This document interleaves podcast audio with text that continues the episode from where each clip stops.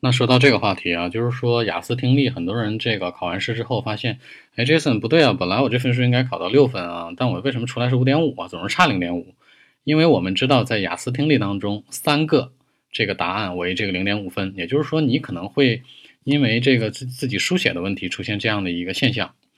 那这个时候呢，Jason 来做一个靠谱的一个一一段话来给大家分享一下。当大家进行这个考试书写的时候，用一个最简单、直接、明了的方式，叫做什么呢？就是说所有字母都大写。无论你写下面的这个单词是一个、两个，还是三个，还是一个名词词组，还是这个我们所说的 ing 形式，无论是什么。你每个单词的字母都要大写，这个方式，Jason 手里有一个这个实打实的例子。第一是我我带出的一个真实的案例，第二个呢，就是说是 Jason 自己也这样考试做过，就是说它是不影响你的分数的，他不会说给你零分或怎么样，不会的，永远不会出现这现象。但是这个里面需要你有一定的勇气，为什么？因为很多的人在把所所有单词都这个字母都大写之后，发现你完全不认识了。这可能需要你去适应，甚至有的人这大写字母写的都不够漂亮，不够好，因为很少有这个机会和情况这样去写。不信大家可以自己在这在下面随便写一下啊，比如写一个这个，嗯，Nothing is impossible，就是 Adidas 的广告语对吧？没有什么不可能，你就把这句话写上。你如果是每个字母都大写，你发现你根本就不认识。这个方式固然好，但是 Jason 个人推荐啊，就是说这个方法其实是更适合。呃，七分以上的选手去做，因为他们不需要把更多精力花在这上面，而是要把更多精力放在如何去检验验算这个题上面。啊，这没有听错，是验算。之后里面 Jason 会再给大家讲到如何进行验算。那除了这个这种变态的方式之外，还有哪种方式可以去做呢？也就是说，大家真正按常理去写题啊，要记住三条。第一是单复数原则。那什么叫单复数原则呢？就是说你可能听到一个单词，比如叫 Jason，但是这个题里面要求的是要填复数，那就 Jasons 后面一定要加 s 或者 es。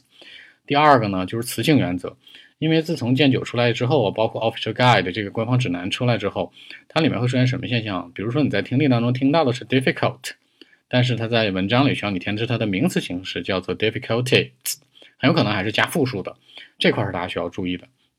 那第三块呢，就是说看这文章的主干上下要一致，什么概念呢？就是说有一些填空题啊，比如说填表格题。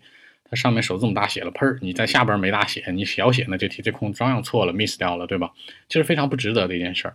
也就是说，三条原则：注意单复数，注意大小写，注意当中词性的转换。那除了这些之外呢，还有一点啊，就是说在考听力的时候，尽量不要在答题卡上来回蹭，因为之前出现过这种情况，有的人特别就是处女座的啊，特别喜欢这个完美，对吧？Professionist 追求这个完美，那他会来回蹭这个答案，蹭来蹭去，到最后。他忘了这个这个这这答案应该怎么写了，真的会出现这个情况。那除此之外呢，大家还要记住一条啊，当你进行这个听力的考试当中，如果你有一些空没填出来，呃，你完全 miss 掉了怎么办？在答题卡上不要体现出来，就是说你要蒙也要往里去蒙，要遵循一个原则，叫做词性一致，就没错，就是说词性要完全完全一致，而不要出现这个词性不同。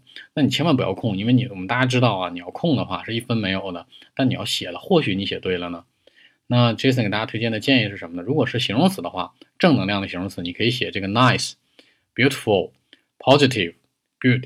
但是如果是负能量的形容词，Jason 推荐给大家什么呢？可以说这个 bad、negative，就是这两个其实就够了，因为坏事一般很少在雅思里出现。那如果是中性词的话啊，就可以写什么 right、OK、no problem 这种词组。就是说呢，呃，大家不要空，而是要根据这实打实的一个内容和情况往里面去添相对应的词和词组。Thank you。